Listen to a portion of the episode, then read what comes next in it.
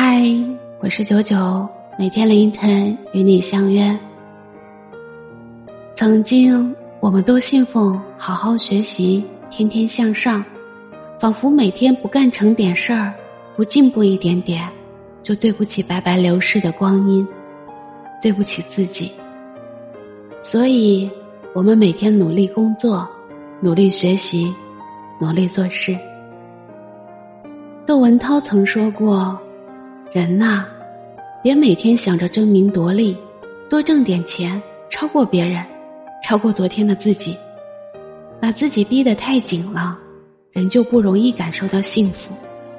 严格要求自己是对的，但同时也要学会对自己慈悲。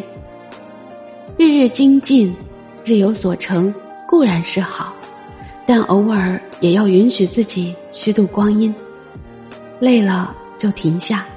困了就休息，虚度光阴不是罪，一味的虚度光阴才是罪。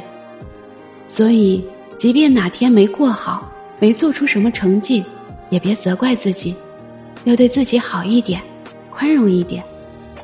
人生就是一场且行且远的旅行，慢慢来，别把自己逼得太紧。